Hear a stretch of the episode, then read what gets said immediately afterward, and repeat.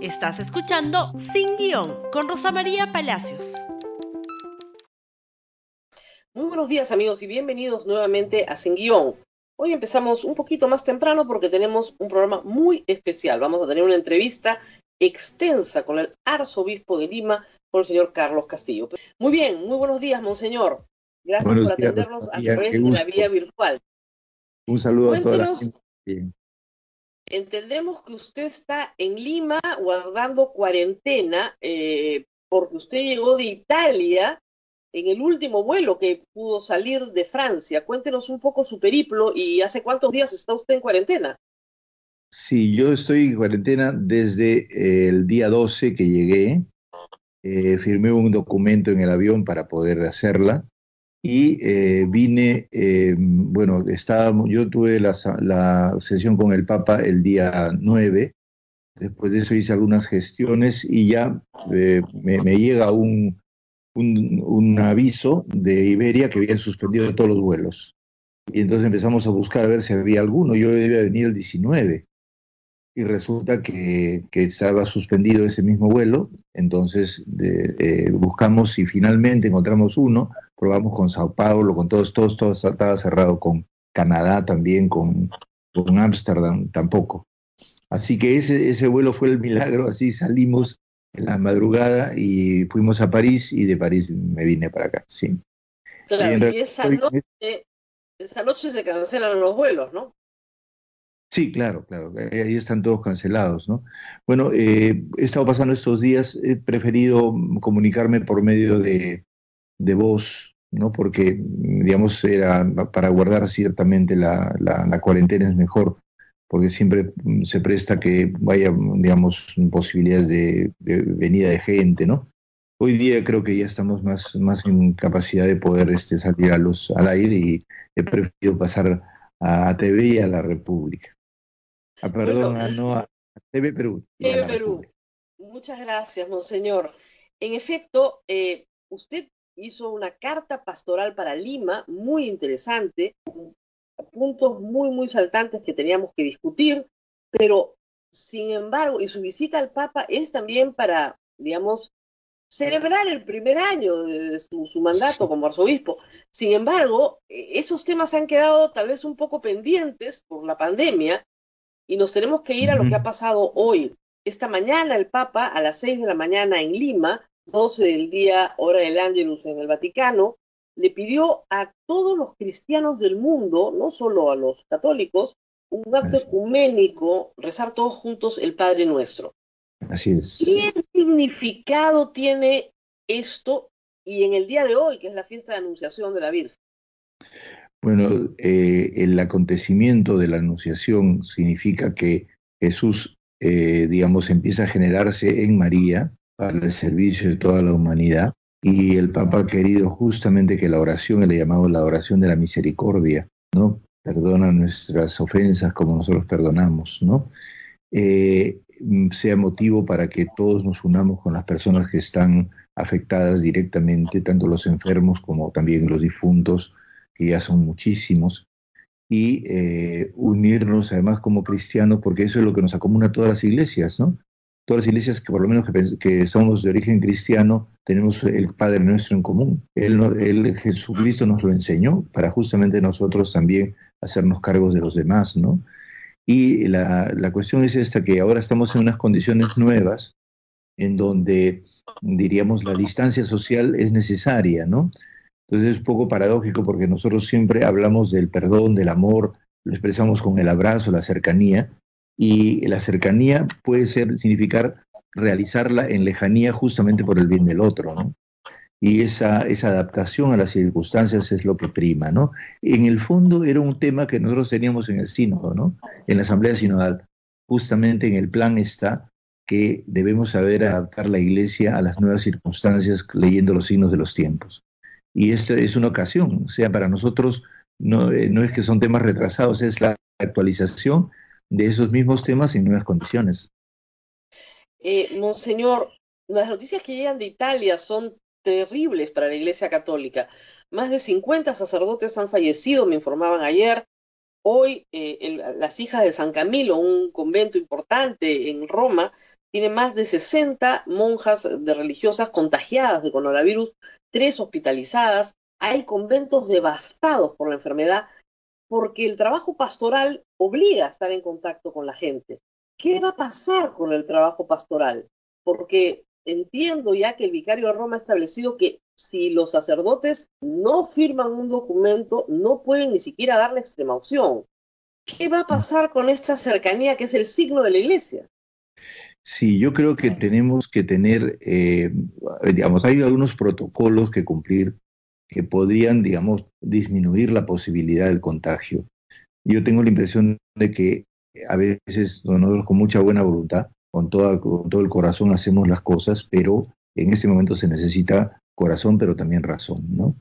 Eh, y allí no sé cuánto habrán influido en esto, pero para que un convento se contagie completo, eh, se necesita o haber estado muy metidos en el trabajo o simplemente haber descuidado, ¿no? Porque los conventos normalmente son, si son conventos de contemplativas, no tienen por qué, tenía que estar cerrados y ordenadamente, ¿no?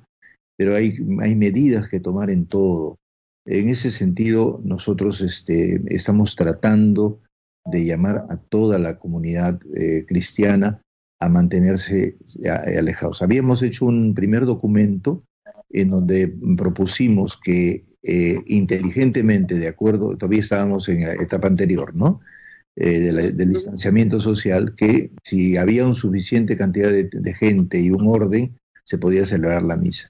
Y fue variada la respuesta el, segundo domingo de Cuaresma, ¿no? porque algunos hicieron la misa con poca gente, felizmente la gente, como dimos, dimos la, dispensa del, del, precepto dominical, eh, la gente, mucha gente no acudió, la que acudió fue poca, y luego, eh, cuando hubo posibilidad de muchedumbre, cerraron el templo y hicieron la misa eh, televisada por Facebook.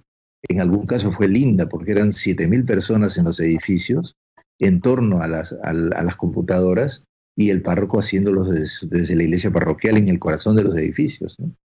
Eso fue muy bonito. O sea, en este momento existe una creatividad muy grande, pero tenemos que tener siempre como, como medio fundamental el que tenemos que hacerlo con orden y con reflexión. ¿no? Así se explica el comunicado de esta semana donde se le pide a las parroquias del Arzobispado de Lima no recibir donaciones y canalizar todo a través de Cáritas.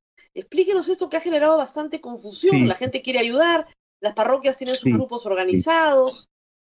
Sí, eh, mira Rosa María, el asunto es que eh, la única Cáritas que está funcionando ahora, por lo menos tengo entendido, la Cáritas Nacional está cerrada, es la de Lima. No sé si en las demás eh, iglesias del de sur, el Lurín, Chosica, esté funcionando. Pero nosotros en Lima está funcionando Caritas Lima, que pertenece a la Vicaría de la Pastoral Social y Dignidad Humana, que hemos estado reconstruyendo. ¿no? El asunto central es que hemos hecho un grupo de alianzas para poder trabajar en orden con el Estado, con eh, los, los ministerios, con la Municipalidad de Lima, y se ha empezado a desarrollar una, eh, digamos, un uso con el Banco de Alimentos de un, estilo y una organización efectiva para el poder repartir y compartir el pan con la gente. Eh, al ver que en alguna parroquia eh, hubo un impulso a hacerlo en forma, diríamos, espontánea, sacamos el comunicado por eso. ¿No? Eh, y además porque en una parroquia se pedía dinero en cuentas eh, bancarias y eso no, no tiene autorización, ¿no? Eh, porque eso es una, una, cosa más seria. Entonces, como institución hemos, si, sigues tú, concentrado y ya salió, pueden verlo en la página web, el sistema por el cual las parroquias pueden contribuir y pueden ayudar. O sea, tenemos ya los, los camiones del ejército listos para ir a recibir las donaciones, sacarlas y poderlas repartir ordenadamente. Ahora, eh, Monseñor, ¿cómo evitar las aglomeraciones, que es uno de los problemas más grandes cuando se hacen repartos? Sí, justamente por eso. Nosotros estamos haciéndolo sin aglomeración, ¿no?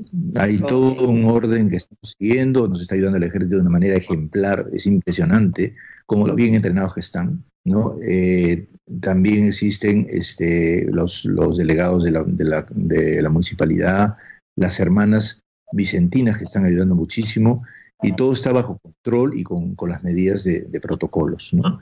Eh, sabemos que en otras partes ha habido eso, pero eso no me corresponde a mí como, como diócesis de Lima, desgraciadamente. ¿no? Y preocupa mucho que en otras partes se esté haciendo así porque se da la imagen de que la iglesia, digamos, pues, hace las cosas sin, sin una cierta racionalidad, ¿no? Entonces vamos a, coordinar, voy a tener que, llamar a los obispos de la metrópoli para que eso se, se vea, ¿no? De hecho, eh, coordiné con algunos para podernos poner de acuerdo en cómo hacer las cosas, ¿no? Yo creo que, es, que hay buena voluntad, ¿no? Lo que pasa es que es el sistema lo que necesita ordenarse, ¿no? Monseñor, hay una pregunta que mucha gente se hace sobre todo gente que no es eh, católica o tal vez no muy practicante, y dice, ¿por qué Dios permite que esto esté pasando? ¿Dónde está Dios acá? ¿Dónde está la misericordia de Dios? Mira, Dios siempre está en las víctimas, porque Jesús es una víctima. Y si Jesús eh, es la palabra de Dios, es, es el Hijo de Dios encarnado en el ser humano, Él quiso colocarse siempre en el corazón de los que más sufren. Eh, de tal manera que no es que se permita el mal, sino que eh, Dios, Dios, digamos, más bien combate el mal desde la asunción de la dificultad. Desde, desde las víctimas el Señor nos está hablando. Y es interesante que eso, por ejemplo, los que más lo han entendido han sido los que somos muchas veces muy católicos, ¿no? Y de misa diaria, eh, sino toda la gente que está trabajando desinteresadamente. El mismo Papa lo decía ayer en una entrevista. Para mí, ¿Tengo un problema con la conexión? Ha hecho una cosa muy importante. Él dice, esas personas que están entregando su vida diariamente pueden no ser creyentes o pueden no asistir mucho a misa, pero ellos están eh, transparentando a Jesús en la situación actual. Están sabiendo ellos eh, entregar su vida por los demás. Entonces lo más importante siempre en una circunstancia no es tanto especular si esto lo manda Dios o no lo manda Dios, o por qué Dios, lo, o, dónde está Dios en todo eso. Eh, cuando se, sucedió la, la, tragedia de las Torres Gemelas, Dios estaba cayendo de los edificios, porque nuestro Dios es un Dios identificado con los dolores humanos. Él mismo pasó por la muerte y se identificó con los pobres y los indefensos. Hoy día siendo todos vulnerables, especialmente los más vulnerables que son las personas mayores, son un llamado más bien a nosotros a actuar, no especular. En ese sentido, eh, respondo a tu pregunta, Rosa María, no, no sé cómo va la colección en este momento. Disculpas al público, como ustedes saben, en este momento las redes están saturadas y tenemos estas eh, interrupciones en la transmisión. Estamos tratando de recuperar la conexión con Monseñor Carlos Castillo, arzobispo de Lima. Conversamos con él sobre la necesidad de la iglesia de adaptarse a los signos de los tiempos, a las circunstancias y establecer eh, nuevamente un vínculo con la gente a través de las redes sociales, a través del Skype, del Facebook, de otras formas por las cuales podamos seguir manteniéndonos unidos, aunque físicamente no estemos juntos. Eh, esto es un cambio muy importante en eh, la conducta de la Iglesia Católica y creo que es muy importante que el Monseñor nos explique. También que su generosidad y su eh, cariño está bien recompensado, pero que hay que hacerlo de manera ordenada. Por eso han pedido a las parroquias que no se recaude dinero y que los bienes materiales que se recauden para ayudar a los más necesitados se canalicen a través de Caritas Lima, de tal manera que haya orden y no se produzca aglomeración. Estamos tratando, como les digo, de recuperar el contacto con el señor Carlos eh, Castillo. Nos habíamos quedado hablando justamente del mensaje de la iglesia en estos tiempos. Eh, esta mañana, muy tempranito, Lima, a las seis de la mañana, mientras amanecía, del año rezaba el Padre Nuestro eh, en italiano, lo transmitió la RAI, una pena que no lo haya transmitido la televisión peruana, justamente antes del Angelus para invocar en un día importante de fiesta para la iglesia, que es el día de la, anunciación, cuando el arcángel Gabriel va y anuncia a la Virgen el, que va a ser madre, que va a ser la madre del Salvador.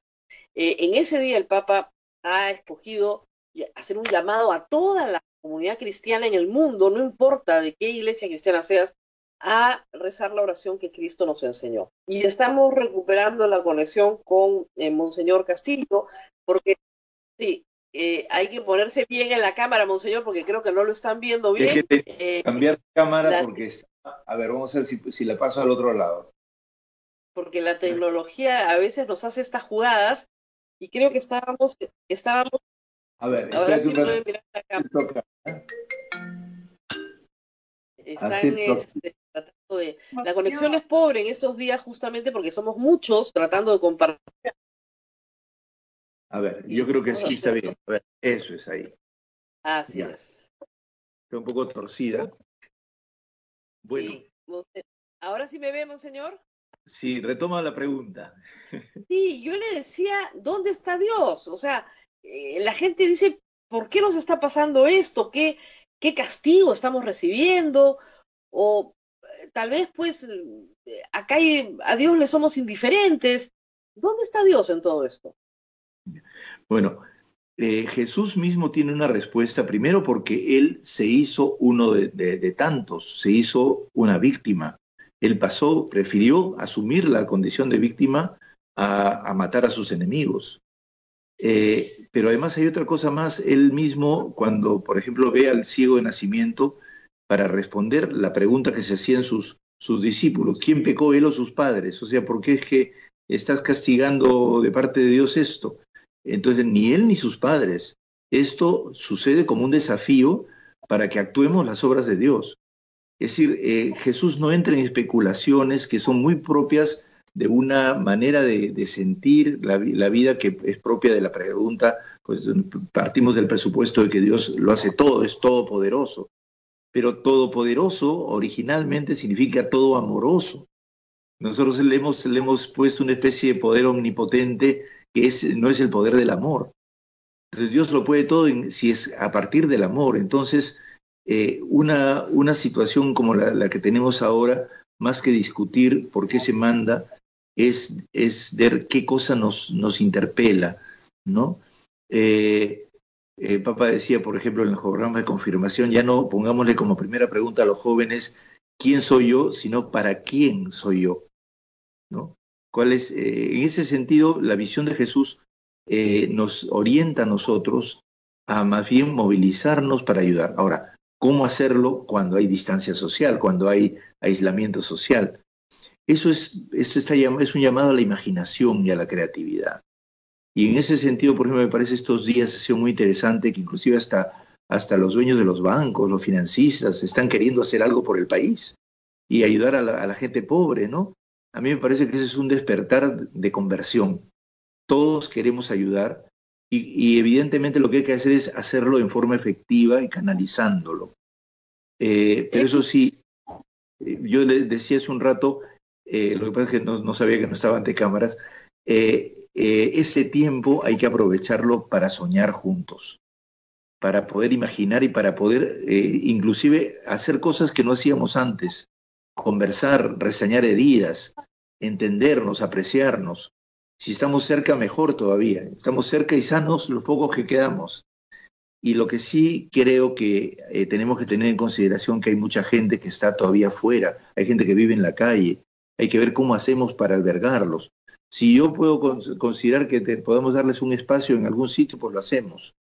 Eh, eh, hay que, esa es una fuerza común que hay que desarrollar en la sociedad, ¿no? En ese sentido... En efecto, la, pandemia, la pandemia nos ha, primero, dado una gran lección de humildad, que es eh, algo que la humanidad normalmente no tiene, sobre nuestros límites, unión, porque no hay forma de derrotar esto si no se une la humanidad entera. Y finalmente lo que usted dice es solidaridad, los tres, ¿para qué? Para las tres cosas. Pero muchas personas dicen, pero, monseñor, ¿qué sentido tiene el sufrimiento? O sea, ¿qué sentido tiene el dolor? Ver cientos de ataúdes apilándose en Italia o en España, ver una pista de patinaje de hielo para niños repleta de, de cadáveres esperando ser incinerados. ¿Qué sentido tiene todo esto? Mira, em, hay preguntas que no tienen respuesta, eh, Rosa María.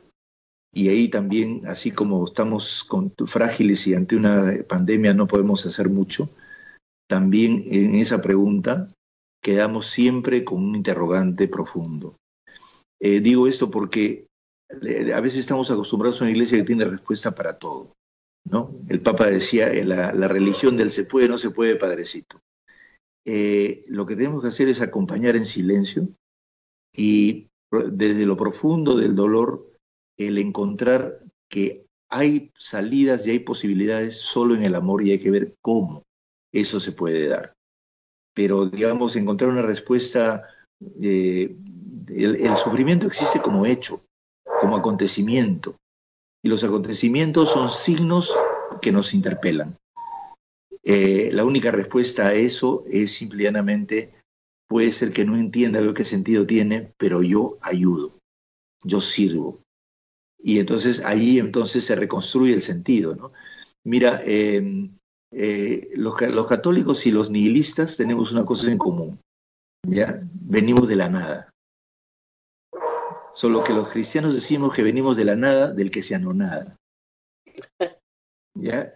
Y el nihilista dice, bueno, no hay nada. Entonces es el vacío total.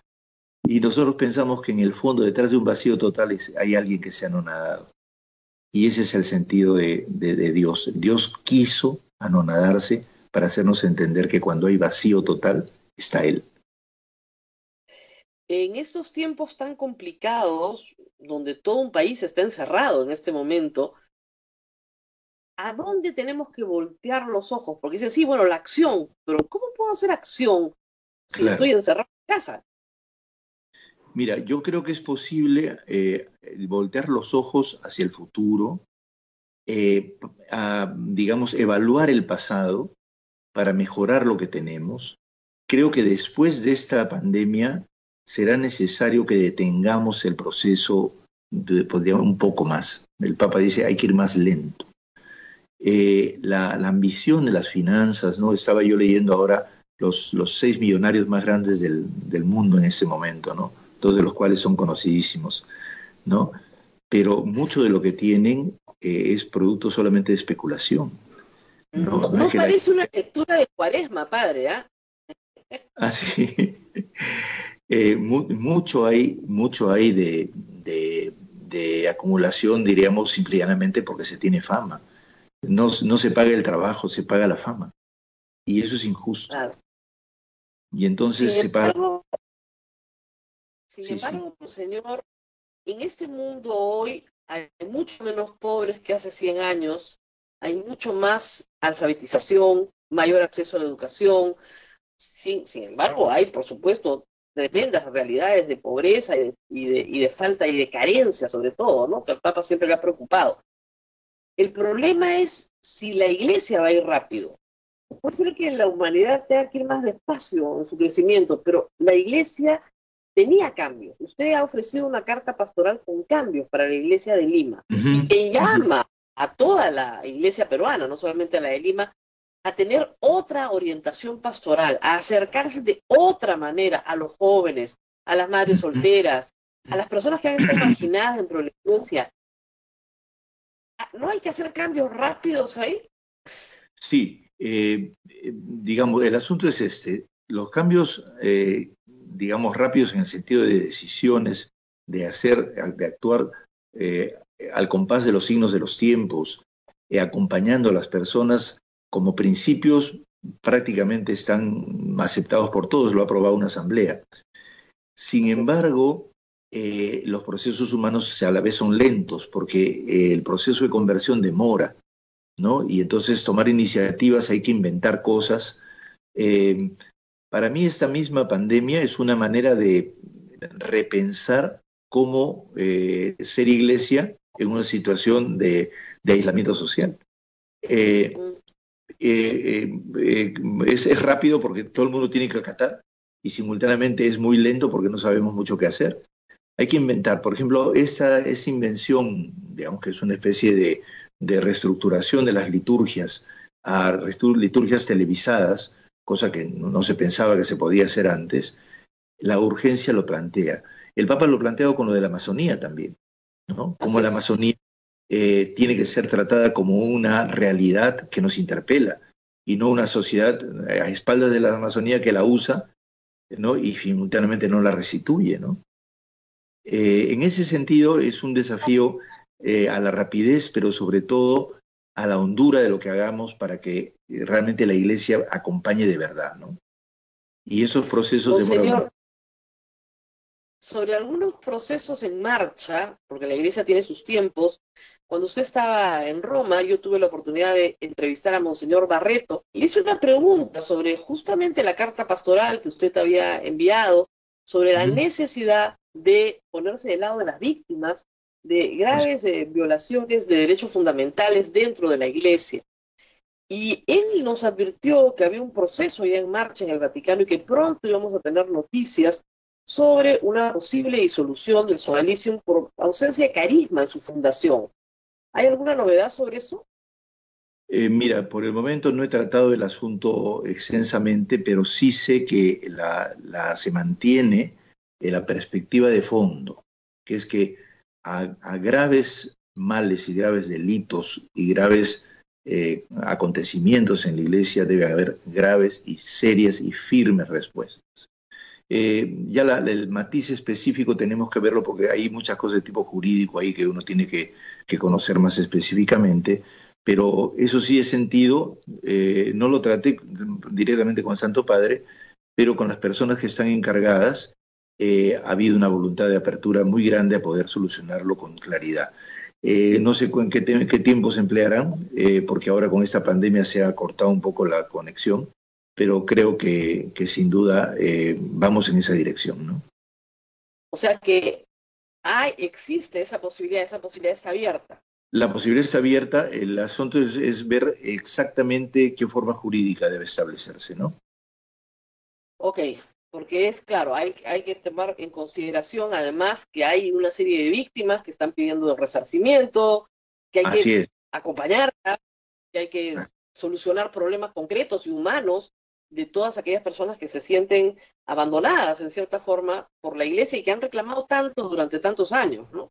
Así es. Y luego también las personas que han estado de buena voluntad y que, digamos, no tuvieron nada que ver con eso y en, en qué situación quedan, ¿no? Pero sí, yo creo que el, el, el escucha a las víctimas es fundamental. Te das cuenta, eso implica todo un proceso de conversión de toda la iglesia también, ¿no? Porque nosotros muy habituados a, culpabilizar a las personas y eso no puede ser. Y mucho más cuando se trata de algunas personas que han hecho daño y sin embargo eh, se sienten tan tranquilas, ¿no? Así es. Monseñor, eh, yo sé que está rezando mucho por la población de Lima y por todo el Perú. Eh, hoy día es el, el, día de la anunciación, es el anuncio más bonito del Evangelio de San Lucas, eh, que es una historia que la Virgen le cuenta a, San Lucas y él la incorpora en su Evangelio, no está en nosotros, eh, y es la que anuncia el, el nacimiento de Cristo. En ese contexto, mándenos por favor una enorme bendición a todos los peruanos y a los limeños para ver si salimos de esta lo mejor que podamos. María recibe el anuncio del ángel en un momento de oración. En ese momento estamos también nosotros.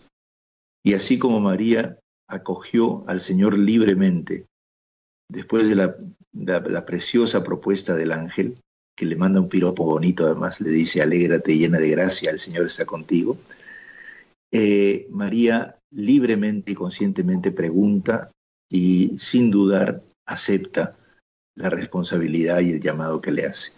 Yo creo que también nosotros ahora en oración en todo nuestro país, digámosle al Señor, si tú en medio de esta situación puedes querer que nosotros demos algún fruto, ¿no? Acogemos lo que tú nos digas y ayúdanos a marchar según el camino que tú quisieras para nosotros, que sabemos siempre es bueno. Eh, en ese sentido, aprovechemos que en esta oración el Señor nos fecunde. Yo digo que Lima es una, es una Lima fecunda, es, un, es una ciudad fecundada, porque ora mucho. Eh, pidámosle que seamos fecundos también y que así generemos una nueva Lima, una nueva normalidad y una nueva iglesia. Una iglesia cercana, verdadera y sobre todo que sea transparencia de Dios, que es amor. Muy bien, monseñor. Muchísimas gracias por haber estado esta mañana con nosotros. Mantengámonos en contacto. No sabemos cuánto tiempo vamos a estar aislados, pero si sabemos que estamos en oración, en comunidad, uno puede sentir cierto consuelo en medio de una situación muy difícil. Muchas gracias por estar con nosotros esta mañana. Nos bendiga siempre el Señor en el nombre del Padre, del Hijo y del Espíritu Santo. Amén. Gracias, Rosa María. Muchas gracias. Gracias. Finalmente, mantente en casa, bien informado con RTV. Conéctate desde tu Smart TV, móvil o computadora a nuestro canal de YouTube o a www.rtv.pe. Transmisiones en vivo, programas en streaming, noticias y más. Hoy más que nunca necesitamos noticias confiables y también necesitamos mucha esperanza. Así que nos vemos mañana. Hasta pronto. Adiós. Gracias por escuchar Sin Guión con Rosa María Palacios. Suscríbete para que disfrutes más contenidos.